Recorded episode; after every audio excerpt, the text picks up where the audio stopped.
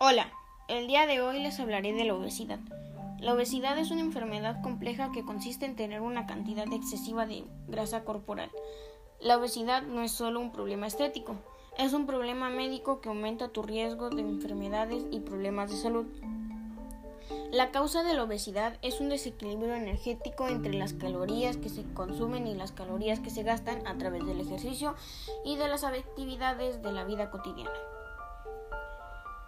Una de las cosas que te puede causar la, obesidad es enfermedad coronaria, diabetes, cáncer, hipertensión, enfermedades del hígado y de la vesícula, entre otras.